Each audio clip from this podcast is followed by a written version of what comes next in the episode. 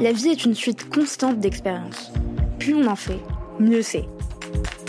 Nous sommes Selma et Swazik de Séraphin.légal. Avec Parole de juriste, nous vous proposons de décortiquer pour vous les parcours de juristes d'entreprises inspirants. Ils vous partageront leurs réussites, leurs échecs, leurs doutes et tous les conseils utiles aux nouvelles générations de juristes. Notre objectif Vous mettre à disposition toutes les recettes pour progresser dans votre carrière de manière concrète. Bonne écoute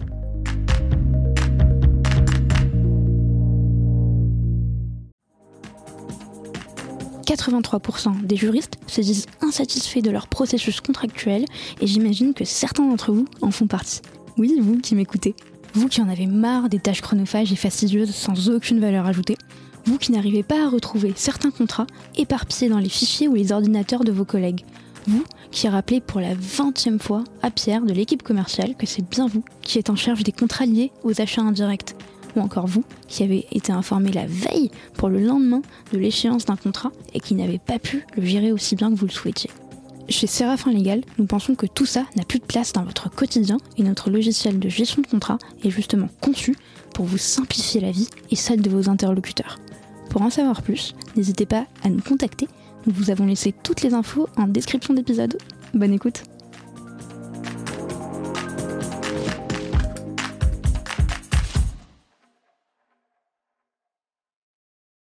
On n'est quand même pas venu là pour rigoler. Non. Non, et justement, pour revenir au Legal Ops, Je suis pas venue là pour souffrir. Ok, c'est exactement ça. Ainsi que, on n'est pas payé cher, mais qu'est-ce qu'on rigole? Oui. Moi, je préfère être payé cher et rigoler, personnellement, c'est mieux. Enfin, je préfère même pas travailler et être payé cher, mais enfin, ça, c'est un autre, c'est un autre sujet. Et dans, dans un de tes articles, tu, tu, tu parlais de, de workflow et de et d'indicateurs clés de performance. Mhm. Euh, et, et tu expliquais que sans workflow et sans outils numériques, euh, il, vous- il vous sera quasiment impossible de mesurer quoi que ce soit, Mhm. ce qui est très vrai. Euh, et d'ailleurs, avant de peut-être de Enfin, dans, dans la majorité des cas, avant de pré- présenter notre logiciel de gestion de contrat, nous, chez Séraphin, on dit souvent bah, quelle différence entre votre solution et un Google Doc ou un Word Online, par exemple. Euh, et et j'ai l'impression que c'est l'un des principaux enjeux des directions juridiques aujourd'hui. Euh, tu, tu- tu me contrediras. Pas, je te contredirai pas. Euh, oui, donc c'est le principal enjeu aujourd'hui euh, d'une direction juridique, c'est de démontrer sa valeur ajoutée, on en a parlé, et de faire comprendre sa plus-value. Et, et rien de mieux pour ça que de présenter des chiffres. Euh, et la direction juridique est souvent très mal lotie à, à ce niveau-là, en termes de statistiques sur son activité. Soisy qu'en parlait aussi sur le reporting. Elle disait, bah, je- j'ai pas encore trouvé de solution euh, pour euh, faire remonter ces chiffres-là automatiquement, sans perdre deux heures euh, dans ma semaine. Et pourtant, ce qui est dommage, c'est que la DG, elle regorge de données stratégiques pour la boîte, qui sont bah, statiques et dispersées un peu partout, et qui permettent pourtant finalement d'avoir un aperçu super fiable sur, la santé, l'état de santé de l'entreprise, et sur euh, bah, le fil d'activité euh, d'une entreprise. Co- comment, euh, toi, de ton côté, tu procèdes avec Calem Consulting pour permettre à tes clients d'exploiter, de collecter ces données-là et les transformer en indicateurs clés de performance? Alors en fait, ça c'est vraiment issu de mon expérience professionnelle en tant que juriste. Quand j'étais dans une, des entreprises par lesquelles je suis passée, euh, on avait perdu un gros contentieux, hyper cher. Vraiment, un truc tentaculaire qui allait donc remonter de fait au COMEX. Euh, le DJ est arrivé sur le plateau il a fait tout le monde s'arrête. Vous me sortez tous les. Je suis convoquée en COMEX tout de suite. Vous me sortez tous les contentieux qui seraient relativement similaires et donc qui sont à plus de X millions d'euros euh, relatifs à des problèmes de. qui est le problème en question. Et il me faut ça pour dans 10 minutes. Alors. Évidemment, ça n'est pas du tout sorti en 10 minutes, c'est sorti à la fin de la matinée. Euh, on a tout arrêté exactement ce qu'on faisait, on a coupé les téléphones et compagnie, et on a, euh, on a- moi je me suis retournée derrière parce que j'avais tous mes classeurs et tous mes contentieux, et tu les, tu les connais un peu, donc tu sais si c'est la typologie ou les montants. Mais il y en a deux trois où t'as quand même un petit doute ou, des vieux qui traînent et tout. Et tu, te repaluches tout ça à la main, tu le mets dans un petit Excel. Ou alors parfois il existe un Excel, wouh Euh, mais souvent il n'y en a pas. Et donc ça, c'était une première expérience euh, assez, assez forte où je me suis dit, putain, si on avait un, logiciel, un truc, les gars, on pourrait te le sortir en deux clics, quoi, au lieu de hum, passer notre matinée dessus. Voilà. Et puis, euh, la deuxième expérience, c'est que dans la même boîte, quelques années plus tard, on a eu l'implémentation d'un logiciel qui venait par les US. Euh, de recensement justement des contentieux, probablement pas à cette initiative, mais enfin c'était l'occasion. Puis les G6 avaient ça depuis longtemps. Et alors, ça a été une catastrophe dans l'implémentation, avec évidemment zéro conduite du changement, zéro communication autour. on vous balance un logiciel que tu dois utiliser par un consultant qui vient d'arriver, avec qui tu t'es même pas entretenu et qui dit on va faire comme ça maintenant, tu vois. et qui ne correspond évidemment pas du tout au contentieux français et qui, enfin, tu, tu, et c'est des cases obligatoires à remplir ou à cocher. On adore. Pratique. euh, et elles sont toutes obligatoires quasiment, donc tu passes 45 minutes à rentrer ton dossier avec des trucs ça ne, ça ne colle pas, mm. donc tu coches des trucs au hasard parce que es là, ça, ça, ne va pas, c'est juste pas adapté, c'est un truc euh, traduit du logiciel américain. Mais mm-hmm. sauf qu'il n'y a pas d'adaptation, donc évidemment que par définition ça peut pas coller. Du coup, évidemment, tout le monde râle, personne ne veut le faire, on n'a pas le choix, on se fait disputer, on le fait. Euh, et, au, final, je, suis partie avant d'avoir le fin mot de l'histoire, donc je, pense que ça a dû un coup de marteau, ça a dû rentrer, quoi. Mais euh, tu vois, ça, ça colle pas. Et ça, je me suis dit, c'est pareil, mais c'est c'est pas possible de fonctionner comme ça, quoi. Parce que des idées, on en avait plein. Mhm. Euh, on aurait pu proposer des trucs aussi. Et là, t'as ton consultant qui arrive, euh, qui te, lui, son job, c'est qu'il est, il est payé pour implémenter son truc, donc il implémente son truc et puis c'est tout. Moi, je me suis dit, c'est exactement l'inverse de ce que je veux faire je vais plutôt, je vais faire exactement l'inverse. Euh, et d'ailleurs, souvent, je dis, je suis pas euh, consultante pour les juristes. Je suis juriste qui suis devenue consultante mhm. euh, ou legal ops, du coup, euh, en détachement en l'occurrence. Et, et j'essaie d'avoir ça quand toujours à l'esprit quand je vais chez des clients, c'est que je discute avec les gens. Je... Souvent, les gens, ils ont déjà des idées. Hein. T'es pas obligé d'arriver avec des idées hyper novatrices. Juste écoute les gens en fait. Mhm. Écoute-les parce que personne n'aura de meilleure idée que quelqu'un qui est confronté de façon récurrente à un problème qui le rend dingo. Donc voilà, il y, a plein de façons d'aborder les choses. En tout cas, moi, c'est la voie que j'ai choisie. Et tu as été euh, plus ou moins tiraillé entre Eura Santé, euh, les 50 startups qui étaient incubées, euh, différents types de projets. Est-ce que tu as réussi, au-delà de, cette plasticité dont tu nous parles et de, bah, cette flexibilité, de cette agilité, est-ce que tu t'es dit à certains moments que, bah, je sais pas, que tu allais trouver des moyens peut-être d'automatiser certaines choses, euh, peut-être de au-delà d'automatiser, mais de créer des process euh, qui pourraient simplifier les choses euh, et diffuser la culture juridique de manière beaucoup plus uniforme, vu que tu étais tout seul. Ou de te dire ça, je ne fais pas, parce que je n'ai pas le temps et la prise de risque n'est pas énorme si je laisse les, les, chercheurs ou on va dire les opérationnels, pour employer un terme générique, le faire. Alors, j'ai fait les deux. Et donc, merci de, de souligner ces, ces deux aspects. En effet, premier aspect, diffusion de la culture juridique, puisque au sein de, au sein de Santé, j'ai monté des événements. Des événements de formation sur le droit, mais pas que. Euh, très bien, parfait de parler du droit de la donnée, du droit du RGPD, de la, propriété intellectuelle. Sensibiliser les, euh, les incubés, c'est essentiel pour leur développement. Euh, ça permet aussi de les mettre en contact avec d'autres professionnels puisque au-delà du droit, quand on fait de l'API, ben, on, euh, on travaille avec des cabinets de propriété intellectuelle, on travaille avec beaucoup d'autres euh, associés, et, ça, permet de, diffuser une partie du réseau qu'on s'est constitué. Voilà, on est dans le partage. Et le deuxième aspect, euh, au-delà de cet aspect formation, c'est est-ce que je fais ou est-ce que je ne fais pas? Et ça, on le cultive, on l'apprend. Au début, et pour ma part, c'est voilà, je, suis un petit peu un, boulimique euh, du droit. J'aime bien tout contrôler. Euh, ça a été un travail sur moi. Mais finalement, on s'aperçoit que quand on prend une matrice de risque, euh, certains éléments ne nécessitent pas l'intervention du juriste, ou en tout cas que le risque est maîtrisé et acceptable pour une entreprise. À partir du moment où on a compris ça, on revoit ses priorités. Alors ça s'apprend, c'est pas inné, c'est quelque chose qu'on ne nous apprend pas à la fac. Euh, et pour apprendre correctement ça, il faut avoir autour de soi des personnes pédagogues et à l'écoute.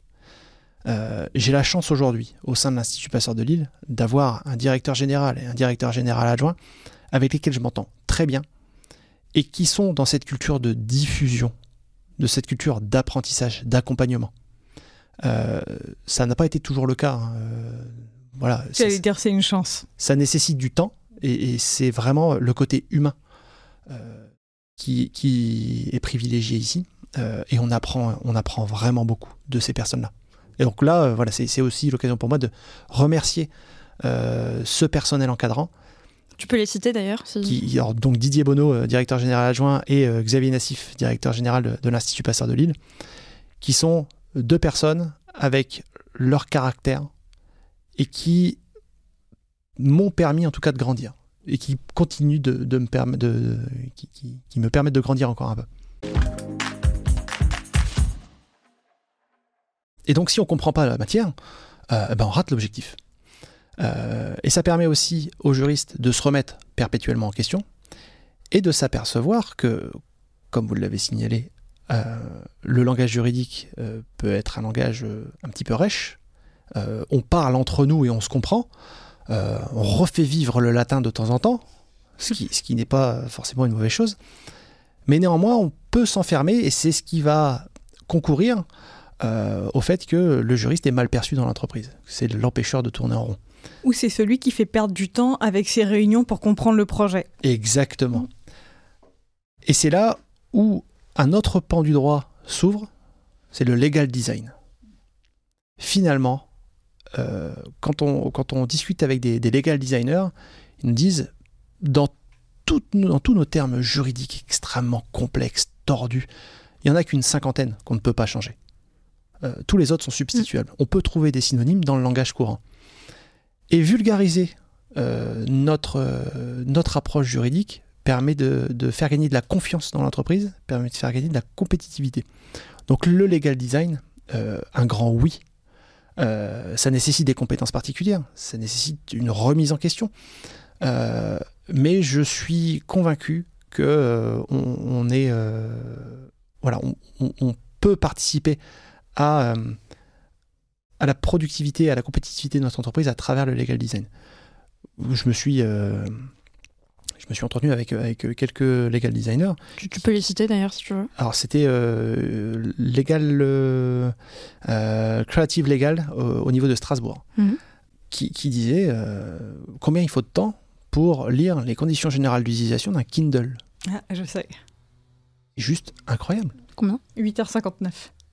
8h59 de lecture. C'était un youtubeur qui voulait dénoncer, enfin il faisait partie d'une assos pour dénoncer justement... Euh, Donc ça n'a aucun sens. Là, c'est vraiment du droit pour du droit. Mm. Et, finalement, on rate l'objectif totalement. L'un des, plus beaux, des plus beaux projets, des projets les plus aboutis en legal design, à, mon sens, il est euh, sud-africain, où euh, pour faire de la récolte de fruits, on a embauché des personnes qui ne savaient ni lire ni écrire. Faire signer un contrat de travail à des personnes qui savent ni lire ni écrire, c'est compliqué quand même. Et eh ben ils ont tout simplement traduit le euh, contrat de travail en bande dessinée. Et le mec, il sait exactement à quelle heure il commence, quelle heure il termine, qu'est-ce qu'il doit faire, qu'est-ce qui se passe si ça se passe mal. Et en parallèle, on annexe le contrat rédigé juridique mm. à la bande dessinée. comme ça, tout le monde est content. En cas de contentieux, on a une personne qui va être en capacité de se défendre et le juriste qui va être en capacité de s'appuyer sur le contrat euh, pour défendre son entreprise. Ce qui n'est pas réducteur, c'est juste une manière de s'adapter à son public et d'être empathique par rapport à la personne qui, qui vit le contrat. Complètement. Donc voilà, il y a une vraie transformation. Euh, ça va nécessiter du temps, ça va nécessiter de la transversalité, euh, développement de nouvelles compétences, et c'est là où on voit que la collaboration, c'est essentiel. le juriste peut collaborer avec des entreprises de com, euh, pour, mettre, euh, pour, pour, pour, développer ce type de projet. Donc oui, un grand oui au legal design, ça va, nous, ça va aider la profession euh, juriste. En fait, c'est plus facile de rédiger de manière compliquée, en fait, parce qu'on est en écriture automatique. Et se mettre à la place de son interlocuteur, c'est c'est beaucoup plus aride. C'est ça. Ça nécessite beaucoup d'écoute, de se mettre à la place de l'autre. Et c'est quoi le quotidien d'un legal PMO chez Facebook? Jack, qu'est-ce que c'est legal PMO oui. Ouais. oui, avec plaisir. Donc legal PMO, ça veut dire euh, Project Management Office. Et bon, alors, le, mot PMO est employé euh, de manière très différente. Donc, grosso modo, on est le cabinet de conseil interne du département juridique. Et qui, à Facebook, comprend les équipes compliance et qui est environ 1000-2000 euh, personnes. Donc, il y, y a, du monde. Et donc, moi, je suis basée en Silicon Valley et je pense qu'on lit la presse tous, mais donc c'est vraiment j'ai envie de résumer que la Silicon Valley a la une de tous les médias et des controverses. Et donc moi, je travaille autour de projets de mise en conformité aux nouvelles législations et aussi de projets autour de euh, des mesures correctives qu'on doit prendre après euh, des sanctions, euh, des sanctions. Et donc un bon exemple, c'était la semaine dernière, ou il y a deux semaines, oui, il y a deux semaines, l'autorité irlandaise de protection des données a sanctionné WhatsApp, une des filiales de Facebook, d'une amende record. Je pense que tout le monde, enfin pas tout le monde, mais certains l'ont lu, de 225 millions d'euros. Tout à fait. Pour ne pas avoir respecté le principe de transparence euh, du règlement de conformité des données, enfin du DPR. Euh, et donc là-dessus, par exemple, il y a trois personnes de mon équipe qui travaillent sur ce projet, euh, qui travaillaient et qui continuent à travailler activement euh, sur ce projet. Euh, et donc mon quotidien, c'est vraiment, bah, c'est une combinaison de, de réunions, de moi de management de mes équipes, de formation de mes managers, euh, parce que les équipes grossissent, donc il faut aussi former les, les prochains euh, managers et vraiment euh, anticiper les talents dont nous avons, enfin, dont, dont, nous aurons besoin demain. Et de manière générale, c'est anticiper les opportunités et les challenges. Euh, et, et c'est déjà ce que c'est le conseil que j'avais eu et que je donnais quand on était jeune juriste, c'est toujours avoir un coup d'avance. C'est un peu la même histoire ici. C'est comment j'anticipe le risque sur un projet, comment j'anticipe euh, un stakeholder qui va démissionner, comment j'anticipe euh, un changement euh, de, de, de, demande du, du client. et, et voilà, je, pourrais être plus longue, mais... Et est-ce que c'est ton équipe qui a géré les problématiques liées à la modération? Ou aux problèmes de modération Ça dépend comment on, de quel côté on se place? Tous les contenus, soit qui sont censurés à tort, ou des contenus qui restent en ligne et qui ne devraient pas. Euh...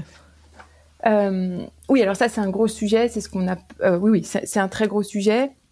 Alors moi, c'est un de mes, mes, projets quand j'étais arrivée, parce que à l'époque, j'avais une plus petite équipe, donc je faisais aussi beaucoup, beaucoup de projets. Euh, moi-même, j'avais travaillé sur le comité de surveillance, qui aujourd'hui est ce qu'on appelle l'oversight board en anglais, et qui vous permet, si jamais vous n'êtes pas d'accord avec une décision qu'a prise Facebook, qui a retiré du contenu en ligne, par exemple, que vous avez posté, euh, que vous pouvez faire appel. Faire appel auprès de ce comité indépendant, euh, qui et les membres du conseil sont vraiment des experts internationaux qui sont issus d'horizons très variés et, et, qui d'abord choisissent les décisions euh, à examiner en fonction des appels qui ont été euh, émis par les utilisateurs et aussi des cas qui leur sont transmis par Facebook parce que parfois Facebook leur demande leur avis à ce comité, à ce on va dire conseil de surveillance. et ensuite, ce conseil de surveillance aussi émet des recommandations qui sur les différentes politiques de, de Facebook. Et, et, donc ça, c'est intéressant parce que si on y réfléchit, ça veut dire que Facebook se soumet aussi à des, ce ne sont, enfin, des réglementations, mais auto-imposées. Mm.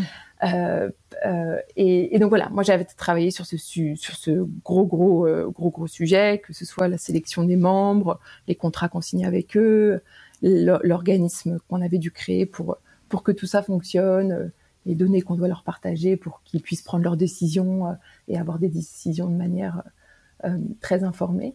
Donc, euh, et, et aujourd'hui sur les sujets, parce que le, le, droit européen évolue, il y a un Digital Market Act qui, mhm. euh, Digital pardon, Service Act qui est très très. Alors la mise en application en 2023-2024, ça dépend. On en, ça dépendra, mais on va dire 2023. Donc on n'en parle pas encore dans les médias, mais c'est le, le type de sujet où mes équipes, euh, de nombreuses personnes de mon équipe, travaillent sur ces sujets parce que c'est des lois qui changent fondamentalement la manière euh, dont, Facebook devra fonctionner. Et donc même si la mise en, la date effective est dans deux ans, euh, on a commencé depuis de nombreux mois. Euh, donc c'est aussi pour montrer que, en tout cas en Europe, on a ce luxe d'avoir un processus législatif assez long. Alors avec des amendements, donc ça change, les textes changent, donc c'est pas facile, facile, mais en tout cas, on a un petit peu de, on peut, on peut avoir un, essayer d'avoir un temps d'avance. Euh, et c'est, ce qu'on fait. Ce qui n'est pas le cas aux États-Unis, c'est ce que tu m'expliquais. Euh... Aux États-Unis, non. Aux États-Unis, c'est pareil. Ce qui est pas le cas, je pense que j'avais parlé de l'Inde. Ah oui, pardon. J'ai passé de, j'ai passé de nombreuses nuits. Euh, c'est des lois qui passent du jour au lendemain, qui sont effectives quasiment le lendemain. Donc évidemment, on peut imaginer le, le branle-bas de combat euh, entre eux, essayer de comprendre euh, la réalité. Euh, c'est la gestion de crise. Hein. c'est la gestion de crise, exactement. Donc là, on passe en, sujet gestion de crise, où d'ailleurs, il y a des équipes entières, même au niveau euh, pas uniquement juridique, de, de gestion de, de, ce type de, de crise. Puis ensuite, c'est des questions classiques de est-ce qu'on passe au contentieux, est-ce qu'on négocie, est-ce qu'on est, est-ce qu'on est en conformité? Ou comment on va y arriver, euh, combien de temps ça va nous prendre, quel est le risque d'ici là de ne pas y arriver, euh, et ensuite de combien de, de, de personne j'ai besoin pour y arriver. Et, et, donc tout ça, ça s'enclenche en, en, en, une nuit, ce qui, ce qui entraîne, euh, voilà, c'est certains, certains week-ends. Euh, non, aux États-Unis, Europe, on est plutôt, on est plutôt, on est plutôt, on est plutôt au courant de ce qui va arriver. C'est pas pour ça que c'est plus simple, mais c'est différent. et plutôt bien l'outil. Et, et j'imagine que ton, ton équipe a aussi un, euh, est aussi un, un pendant euh, purement organisationnel sur euh, bah, comment optimiser euh, les processus au sein d'une direction juridique, euh, comment l'outiller pour qu'elle soit efficace, sur les différents processus, que ce soit les contentieux, la gestion de contrat par exemple, le support juridique apporté aux opérationnels. quel est finalement l'apport de ton équipe sur ce sujet-là oui, tout à fait. Alors, parce que c'était le point que vous disiez, c'est que au-delà du mode projet, ce qu'on essaye aussi, c'est de faciliter leur quotidien. Et, par exemple, sur des sujets où on va avoir, euh, je, cite un exemple, des, centaines ou des dizaines de, euh, de, questions de régulateurs partout dans le monde, euh, et ben c'est notre équipe qui doit penser quels sont les process à mettre en place pour répondre au mieux. Ensuite, on travaille aussi avec une équipe qui est pas dans mon équipe, mais qu'on appelle Legal Tech, donc ça porte bien son nom, et, et, eux développent, des outils. Donc, par exemple, sur la gestion de contrat, euh, imaginons que dans un de mes projets, je dois faire un, look back, enfin regarder tous les contrats existants et voir quels sont lesquels, je sais pas, ont cette clause là, parce que et, ben eux, ils vont pouvoir nous développer un outil ou aller voir un vendor qui nous développe un outil euh, pour pouvoir euh, euh, automatiser ces, ces, requêtes pour pas que ce soit euh, à la mano. J'allais te demander ta recette miracle, mais je pense que tu l'as un peu dit, c'est le legal design. Enfin, tu parlais de design thinking. Oui, c'est d'embarquer des éléments de. Euh, faut, faut quand même faire penser que ce sont des gens avec qui on travaille côté business. Hein. Ils font des produits qu'on utilise vous et nous qui sont plutôt sympas hein, mm. quand on y pense. Donc c'est plutôt user experience. Enfin, l'expérience utilisateur est quand même vraiment bien. Et donc nous, notre travail, c'est comment rendre leur utilisateur, leur expérience. Euh, enfin, encore, encore une fois, c'est des clients captifs, mais leur expérience vraiment sympa aussi, quoi. Euh, et aussi que ce soit euh, une, un, infographie pour leur expliquer la loi. Mm. Donc, et, et, comment tu fais? Est-ce que par exemple tu vas chez euh, Joe de l'équipe produit euh, et en lui demandant son, son aide, euh, en lui posant des questions, en prenant 20 minutes pour lui demander des conseils sur telle ou telle chose en termes de design thinking Ou est-ce que, par exemple, au sein de ton équipe, vous avez aussi, comme le format Ubisoft, la direction juridique d'Ubisoft, par exemple, a des, un, une designeuse ou un designer, ou plusieurs personnes en interne dans leur équipe qui s'occupent de ça, et, et, un legal ops.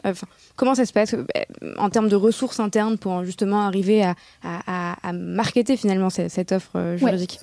On a, et on se structure de plus en plus comme ça, euh, on a des équipes entières, enfin oui, des équipes entières, euh, même ce qu'on appelle legal learning, donc qui font non seulement de la formation, mais aussi euh, qui ont pour but de, de simplifier comment on explique une nouvelle loi. Et donc on peut aller chercher des, des ressources, ou même d'un point de vue communication, mmh. Euh, travailler avec des gens qui vont vraiment nous aider sur, par exemple, les éléments de langage, comment raconter l'histoire de la meilleure manière. Et puis aussi, c'est pas uniquement au rôle de chaque équipe. On, s'appuie aussi sur euh, comment le, département juridique ou compliance communique euh, au, au, auprès des autres directions. Donc ça vient aussi de notre directrice juridique euh, qui insuffle ça, qui insuffle de comment communiquer ce qu'on fait et, quels sont les éléments de langage. Et nous, on essaye ensuite à notre niveau sur les projets euh, oui, de, de, de s'associer soit avec des gens qui le font, ou soit même de, de se former pour arriver à le faire. Et parfois, c'est pas forcément, euh, euh, on n'a pas besoin d'être euh, expert ou d'être designer. Ou après, moi, ce que j'essaye de faire, et ça revient sur le sujet d'avoir des équipes très diverses. Donc, d'un point de vue évidemment l'âge, la couleur de peau, ou... mais, mais aussi diverses dans la manière de résoudre les problèmes. Et ça vient aussi de certaines personnes. Elles sont extrêmement, ce sont des ils ont, ils ont une âme de designer. Et donc j'en ai un ou deux dans mon équipe, et donc je les utilise beaucoup là-dessus. J'avais aussi envie de parler avec toi, Karine, d'un autre sujet. Euh, il y a quelques mois, je ne sais pas si tu te souviens de notre appel téléphonique, euh, notre échange téléphonique, tu me parlais de, de, tes challenges pour optimiser les process au sein de TDJ. Euh, chez Mobivia et justement euh, euh, tu me parlais de structuration de, de la fonction et, et, et d'initiatives LegalOps à mettre en place. Oui. Je voulais savoir comment ça a avancé, quels sont tes premiers chantiers et, et aussi quels sont les premiers challenges auxquels tu fais face actuellement. Bah, pour, euh, pour remettre du contexte, ça fait euh, trois ans et demi, de, presque quatre ans que je suis chez Mobivia et c'est vrai que mon poste, j'avais envie de renouveau de faire des trucs que j'avais jamais fait parce que j'aime bien le challenge j'aime bien apprendre de nouveaux trucs. Et euh, et je réfléchissais aux matières que je pouvais faire et euh, en fait euh, ben, je couvre quasiment tout. Et euh, et puis même en faisant euh, peut-être un, un, peu de droit immobilier ça allait être resté accessoire. On a une spécialiste là-dedans donc je savais pas quoi faire. J'avais envie de changer et de faire de renouveau. Et et je suis tombée sur en cherchant la fonction de LegalOps et je me suis dit mais ça, c'est euh, le métier de mes rêves, en fait. Ça fait hyper longtemps que je voulais faire ça, que je fais ça hein, de manière euh, euh, non officielle. Et, mais c'est vraiment quelque chose qui me motive. C'est un vrai challenge. J'ai des vraies envies là-dedans. Et du coup, j'ai profité du fait qu'il y avait une restructuration de la direction juridique avec le départ du directeur où on a mis à la place deux directeurs juridiques et on a fait deux directions qui on va dire une direction bicéphale, euh, pour proposer au, au, nouveau directeur juridique de, de cette fonction de LegalOps. Je lui, euh, je lui ai montré à quoi ça servait, je lui ai écrit une fiche de poste, je lui ai mis concrètement euh, pourquoi ça avait un besoin, parce qu'en fait, ce qu'il faut savoir, c'est que chez Mobivia, c'est quand même une trentaine de juristes répartis en Europe. Et que y a, chacun fait des choses dans son coin, qu'on a tous énormément de travail et, euh, et, que ça manque de process et que si on avait quelqu'un pour euh, aider les juristes dans leur quotidien à faire euh, à mettre du process, je suis sûre que tout le monde allait accueillir ça euh, à bras ouverts. Et donc j'ai vraiment euh, j'ai vraiment mis voilà j'ai vraiment lu beaucoup de choses sur LegalOps, j'ai fait des fiches de poste pour montrer ce que je pouvais faire concrètement ce que ça pouvait apporter. j'ai présenté des projets que j'allais faire et en fait, euh, le directeur juridique a été euh, en parler au RH euh, et au DAF auquel il est, il est, il est rattaché et il a réussi à convaincre un peu tout le monde du fait que ça avait un intérêt. Et donc comme ça, j'ai pu mettre depuis depuis janvier, j'ai récupéré une fonction de LegalOps en plus de ma, ma fonction de juridique. Et, et là, j'ai lancé plusieurs chantiers hyper intéressants. Euh, et je suis euh, et là je suis totalement, je m'épanouis dans, dans ce job parce que c'est quelque chose de totalement nouveau et, euh, et c'est euh, et c'est un aboutissement, je dirais, à ma fonction parce que bah, c'est ce que je t'avais dit, Selma. Euh, Aujourd'hui, moi, je suis juriste depuis 20 ans. -hmm. Je suis responsable juridique. Je manage des juristes euh, seniors, donc ont 10 ans d'expérience, que j'accompagne, euh, que je conseille, mais euh, moins en expertise parce qu'elles sont souvent en expertise sur leur domaine de compétences plus que moi. Euh, et c'est vrai qu'il se, passe, il se pose toujours la question euh, et après je fais quoi? Et généralement après responsable juridique, euh, ben la, la, solution logique c'est d'être directeur juridique. Mais moi j'ai bien vu quand le directeur juridique de Mobivia est parti, euh, j'ai réfléchi, je me dis mais c'est pas un job que je veux en fait, ça m'intéresse pas du tout son mmh. job, je ne veux pas faire ça mais sauf qu'il me reste 20 ans à travailler. Qu'est-ce que je vais faire? Il faut bien que j'évolue à un moment. Et, je, et vraiment, euh, et je me suis dit, mais euh, voilà, c'est peut-être pas une, une, étape nécessaire en fait. On n'est peut-être pas obligé de, devenir directeur juridique. Il y a peut-être d'autres solutions. Et la fonction de LegalOps, en fait, euh, euh, me semble une, une bonne alternative à ceux qui ont, comme moi, pas envie d'aller euh, d'être directeur juridique parce que ça, ça nécessite d'être moins près du business et plus dans la politique, les enjeux, euh, plus voilà, c'est plus des enjeux politiques, des enjeux euh, opérationnels. Et ce qui me convient beaucoup moins à mon caractère et à mes envies en fait. Ouais, et j'en ai discuté avec mon directeur juridique qui s'était renseigné après d'un cabinet de recrutement parce que pour savoir ce qu'il en pensait de cette fonction de LegalOps, qui lui avait dit euh, voilà aujourd'hui il y a deux profils sur euh, qui est LegalOps, c'est euh, soit des dans des petites structures on met des juristes juniors pour faire un peu ça, ou alors c'est vraiment mon type de profil des gens qui ont 20 ans d'expérience, qui n'ont pas du tout envie d'être directeur juridique, mais qui ont envie d'évoluer et c'est euh, une bonne euh, c'est un, bon tournant de carrière pour quand on veut évoluer sans passer par la fonction juridique de directeur juridique. Et, et, tu te souviens euh, de, de, de, comment tu es allé piocher ces ressources pour euh, constituer ta fiche de poste, euh, motiver ta, ta, ta proposition? Tu allé chercher sur Internet, euh, ouais. lu des bouquins. Je sais que Julie Le Dieu, nous, il y a quelques épisodes, nous parlait de, de certaines documentations sur, sur un, un, site, une communauté en particulier. Est-ce que toi, tu as, as, eu ta, ta source de, de documentation? Bah, moi, j'ai tapé euh, Legal Operation sur, euh, sur Internet. J'ai lu énormément d'articles. Ouais. Beaucoup d'articles en anglais aussi, parce que c'est une fonction qui, qui vient des États-Unis, qui est un peu plus implémentée. Et pour euh, voir déjà qu'est-ce qui m'intéressait dedans, qu'est-ce que je pouvais mettre concrètement en place chez Mobilia. Il y a des parties, je savais que c'était pas approprié euh, de les mettre euh, dans le job notamment la partie budgétaire, parce que je sais que c'est quelque chose qui, était, qui intéresse aujourd'hui le directeur juridique et ça, aurait été, ça n'avait pas d'intérêt d'aller lui proposer à l'heure actuelle d'aller porter ça. Euh, et donc j'ai mis vraiment des choses où moi j'avais quelque chose à apporter et qui concrètement euh, je pouvais dire ben voilà ce que cette cette partie là voilà ce que ça peut apporter. Et euh, j'ai vraiment passé beaucoup beaucoup de temps. Et je me et puis après j'ai creusé. Dedans il y a une partie euh, legal ops, il y a une partie legal design. J'ai euh, j'ai regardé pas mal de webinaires, j'ai lu pas mal de choses euh, qui euh, qui parlaient de ça pour voir concrètement comment ça pouvait être mis en place pour maîtriser le sujet et pour être capable de le vendre en fait.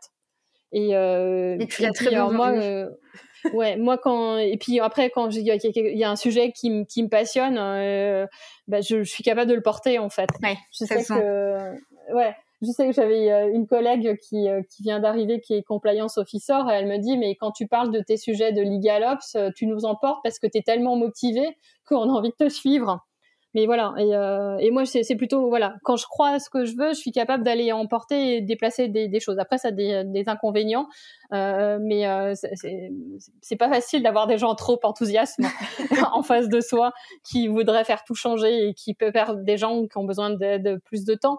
Mais euh, mais voilà mais c'est vraiment quelque chose qui me motivait et, euh, et qui m'éclate parce que c'est une autre façon de faire le droit en fait. Excellent. Et, et, quels sont tes premiers chantiers du coup? Tu, si tu peux nous en parler? Ouais, là, par exemple, euh, bah, on a fait un, on a commencé. Alors là, j'ai travaillé avec euh, un juriste euh, au, au pôle corporate, comme ça, qui est un peu plus junior, et on, ça nous permettait d'avoir une double vision, et qui est aussi, qui est qui aime bien aussi l'aspect LegalOps. Et on a travaillé sur la mise en place de DocuSign, qui existait déjà, mais plutôt en forme POC. Et là, on a recueilli des besoins, on a mis en place des process, enfin pour pour expliquer comment utiliser DocuSign. Et on est, et puis après, je suis allée, je me suis dit DocuSign, c'est pas qu'un outil de signature. C'est aussi, euh, je fais pas de pub pour DocuSign, hein, mais euh, c'est l'outil qu'on utilise. C'est aussi un, un, outil de, de contract management. Il faut que j'aille plus loin et j'ai creusé, mais au maximum, tout ce que je pouvais faire avec DocuSign. Et là, j'ai lancé un process de signature parce qu'aujourd'hui, moi, quand j'envoie mon contrat à DocuSign à signer. J'ai pas vu mon euh, j'ai pas vu mon signataire, mon DG, donc il signe euh, les yeux fermés en se disant j'ai confiance. Karine m'a envoyé son contrat, euh, elle a dû se bien très bien bien négocier et je suis hyper contente qu'il ait confiance en moi, mais je suis pas très à l'aise. et, et, donc j'ai mis en, en, place un process de validation interne pour pour qu'il ait la certitude que toutes les personnes mm. qui doivent avoir mis le, le nez dans ce contrat l'aient vu avec aussi un résumé euh, du contrat pour que quand il signe, il signe en toute confiance. Et après, si j'ai l'audit hein, chez nous, euh, on a un département d'audit et il est amené à auditer comment sont faits les contrats. Ben, il a cette fiche et il sait que c'est bon. Il n'a pas les besoin d'aller d'aller voir plus loin. Il sait que ça a été vu par toutes les personnes. Et, euh, et, ça, c'était super important parce que voilà. Et puis il fallait, il y a aussi un process. Il faut que le rendre un peu sympa parce que derrière, pour expliquer aux gens que en fait, euh, il, y a, des choses à faire en plus. Il faut leur donner du sens aux juristes. Donc j'ai aussi travaillé sur la présentation, comment je pouvais leur expliquer comment, parce que c'est un, un, petit process un peu lourd. Il faut faut tout formater sur DocuSign. Donc j'ai essayé de faire des petites vidéos où on filme euh, l'écran pour que ce soit plus parlant pour eux Donc, euh, donc voilà. C'est euh, et ça c'est super important parce que j'aime bien créer moi. Donc euh, j'ai eu j'ai eu un blog pendant longtemps. Et, et, du coup, j'ai l'impression de retourner à mes amours passés où je crée des choses en fait. Et ça, j'aime bien. Et, justement, Julie, aujourd'hui, cette expérience, elle te permet de, de, de faire partie euh, d'une équipe projet encore aujourd'hui chez Decathlon, euh, notamment pour euh, l'intégration d'un outil de gestion de contrat. J'imagine je, je, que vous devez être en plein process, donc je ne vais pas nécessairement te poser des questions sur, euh, sur ce projet-là, mais est-ce que vous avez une, une fonction LegalOps qui est totalement dédiée à ça aujourd'hui chez Decathlon. Euh, ou est-ce que vous justement vous occupez ces missions euh, à côté de vos missions, euh, de vos autres missions qui sont strictement juridiques? Alors on a, on a une fonction de LegalOps qui a été créée euh, tout récemment et qui a été euh, pourvue en interne, donc c'est le début.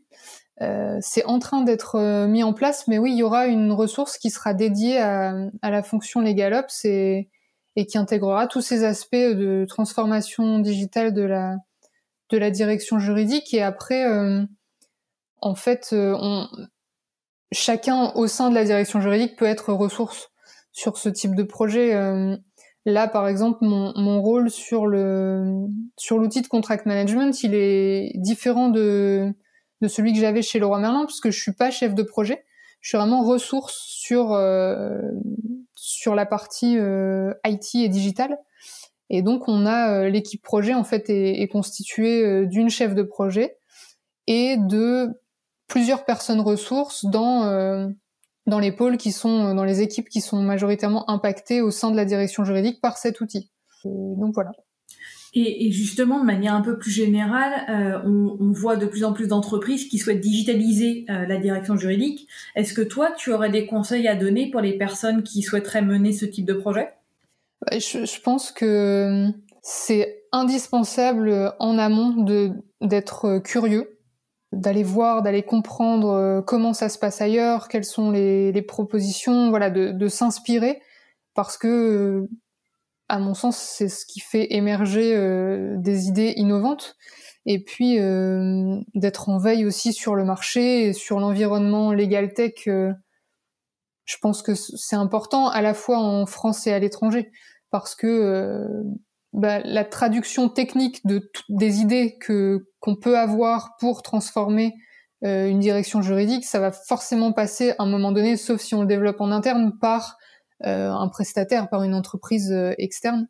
Donc, donc je trouve ça important aussi. Et puis, une fois qu'on a le projet en tête et qu'on est soi-même convaincu, il faut anticiper le, le fait que ce sera indispensable à un moment donné de démontrer que c'est pas juste une belle idée euh, qui s'inscrit dans l'air du temps, mais qui aura de la valeur ajoutée et que le projet s'inscrit dans la stratégie et dans les valeurs de l'entreprise. Et ça, ça me paraît indispensable euh, pour obtenir l'adhésion au départ et puis aussi pour euh,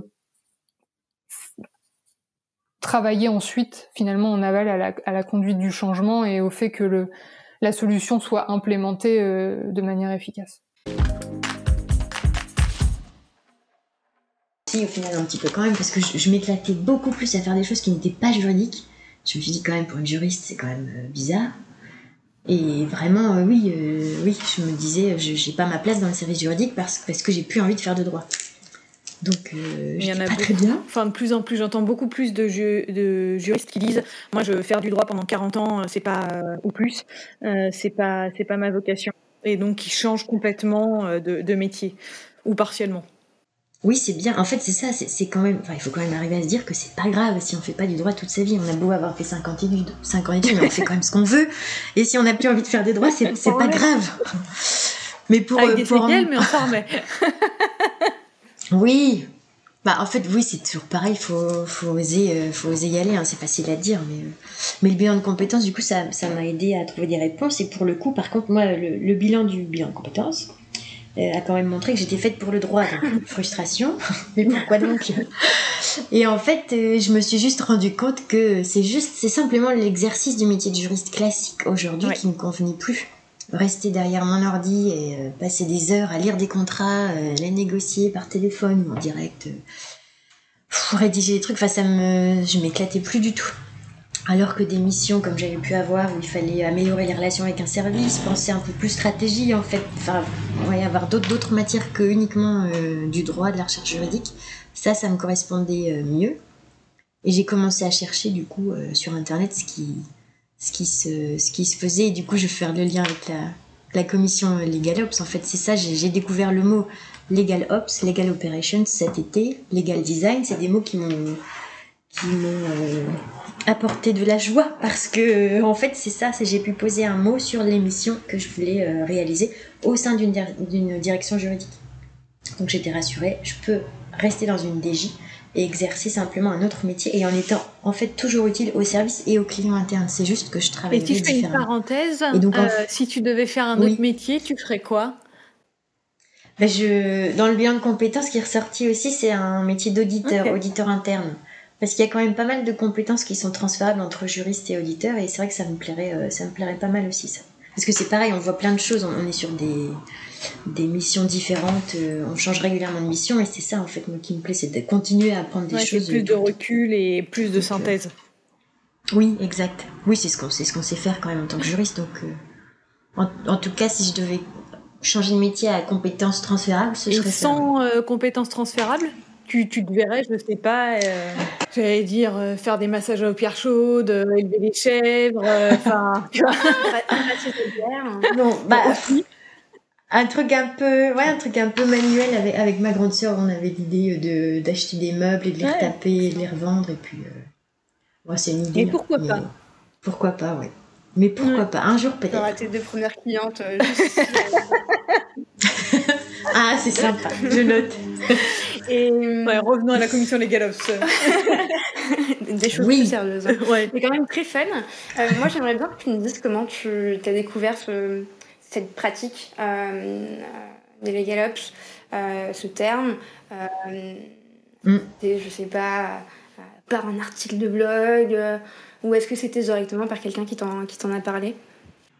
En fait, c'est sur, je suis tombée sur un article, je crois, sur le blog de Liway, euh, où en fait c'est en, en, cherchant, après c'est par un mot-clé, enfin, j'ai fait des recherches sur Google, j'ai lu 12 millions d'articles sur comment travailler différemment dans une DJ. En gros, je suis tombée sur un article de Émilie Le Tocard-Calam. Elle est super. Qui est euh, la. Elle est super pour la connaître par ailleurs. C'est une, très chouette consultante, euh, tant sur un plan humain que, professionnel. Exactement, oui. Bah, oui, oui, je vous le dirai après. Oui, c'est la, personne qui a qui a créé la task force de la, commission des Galops au sein de la FJE, qui nous a donc rassemblés et lui qui humainement euh, et, génial. Et donc en fait, ça, j'ai lu son article, je suis allée voir son compte LinkedIn, j'ai vu ses vidéos et je me suis dit, c'est exactement ça que je veux faire. Donc Legal Ops, Legal Operations, ce sont des...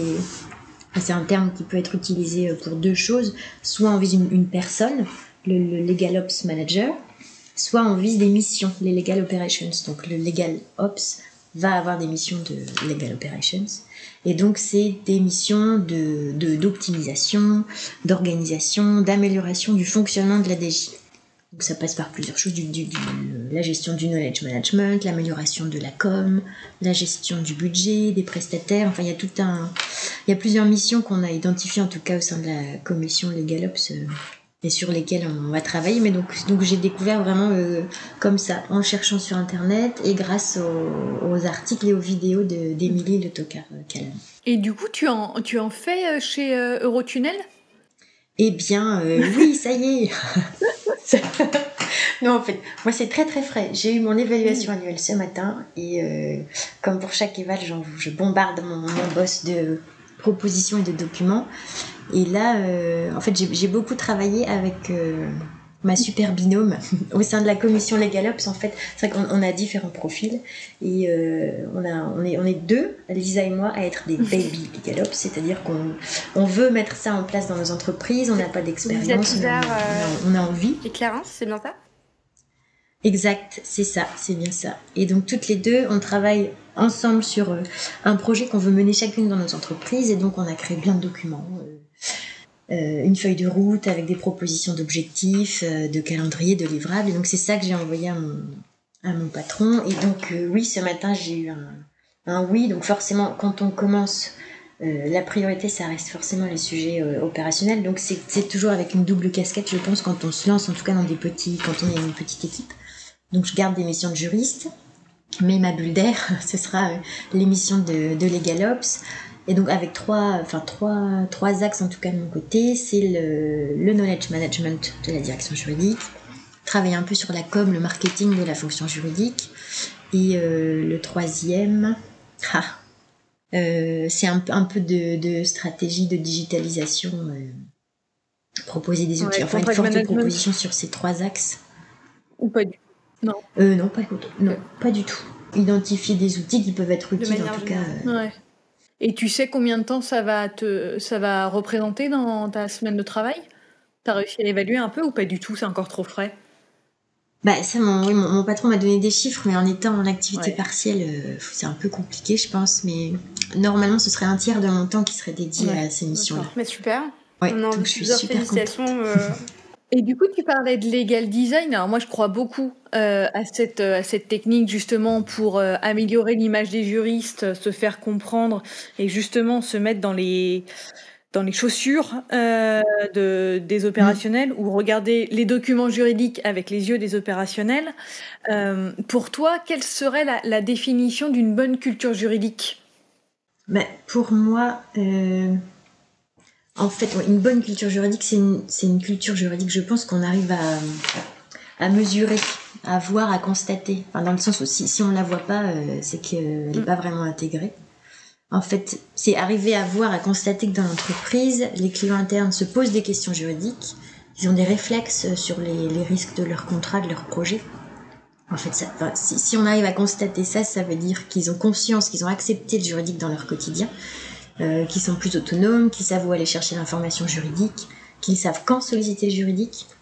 Euh, c'est euh, recevoir des demandes de formation qui viennent directement du, du client interne sur des sujets juridiques. Pour moi, ça, ça veut bien dire qu'on qu'on a, oui, c'est ça, qu'on a diffusé une culture juridique. Et tu sais quel, euh, quel, quel, challenge, quel frein tu, tu, tu, rencontres justement pour diffuser cette, cette culture? Je, ouais, Clairement, euh, c'est ouais. le manque de temps, je pense, parce que c'est ça qu'on doit faire en plus de tout le reste. Euh, bon, alors après, il y a des clients internes qui sont pas du tout réceptifs, euh, qui s'en moquent du juridique, euh, il faut le dire. Non, il y en je a, ne vois pas de quoi tu parles. Tous les a... opérationnels aiment le juridique. Profite-en, Annie, c'est ton moment pour les citer, les shamer. non, mais il y en, il y en a. Euh, c'est une minorité, oui. je pense, mais il y en a quand même. Et, mais je pense que si on communiquait plus sur ce qu'on fait, qu'on arrivait, qu'on passait plus de temps à les convaincre, euh, je pense qu'on arriverait à les, à les convaincre, en effet, à les faire adhérer, à nous solliciter, à montrer notre plus-value. Mais c'est pareil, il faut du temps et de l'énergie. Et je pense que on n'a pas toujours le temps et l'énergie justement euh, pour le faire. Je pense que c'est ça le plus ouais, gros. Je le dis souvent, mais entre euh, savoir faire ce que les juristes sont capables de faire et faire savoir, mmh. c'est quand même une énorme mmh. différence. Et là-dessus, euh, je pense mmh. qu'on a pas mal, en majorité, des, des, axes de progrès. Oui, exactement. C'est bien. oui, c'est bien. Ça, ça, nous laisse une bonne marge.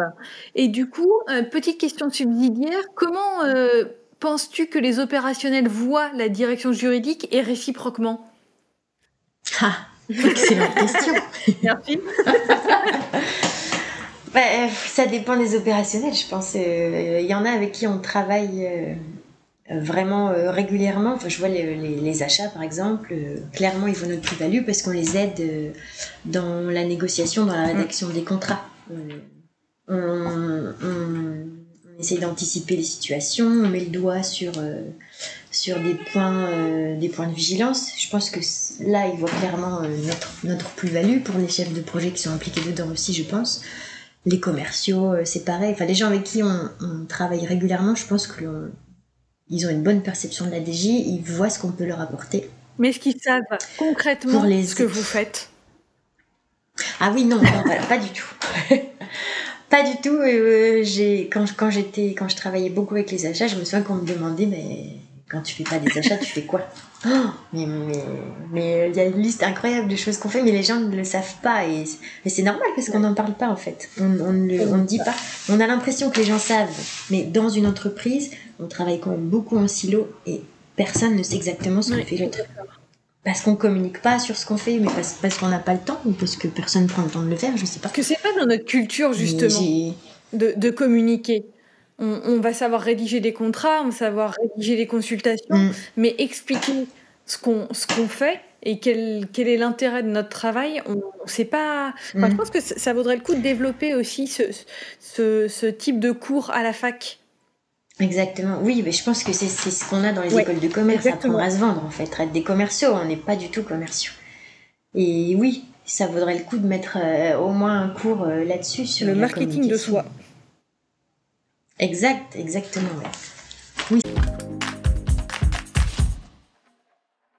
Il y a un énorme sujet aussi sur la, création de la proposition de valeur euh, de, la direction juridique comment euh, on met en avant les avantages que la direction juridique peut apporter, euh, son offre de service, et puis comment justement on, va au contact des autres. Est-ce que toi, c'est des sujets que tu as travaillé ça rejoint ce qu'on disait tout à l'heure. Moi, euh, toutes les notions d'indicateurs ou de choses importantes qui prouvaient ce qu'on pouvait apporter, j'allais le chercher dans les activités de l'entreprise en fait. Mmh. Euh, je prends, reprends l'exemple de l'immobilier. Euh, ben voilà, l'immobilier, on a, on s'est aperçu que c'était euh, hyper stratégique. C'est pour ça que très tôt, euh, on s'est doté d'un logiciel au début des années 2000. On parlait de logiciel à l'époque pour suivre les dates, etc.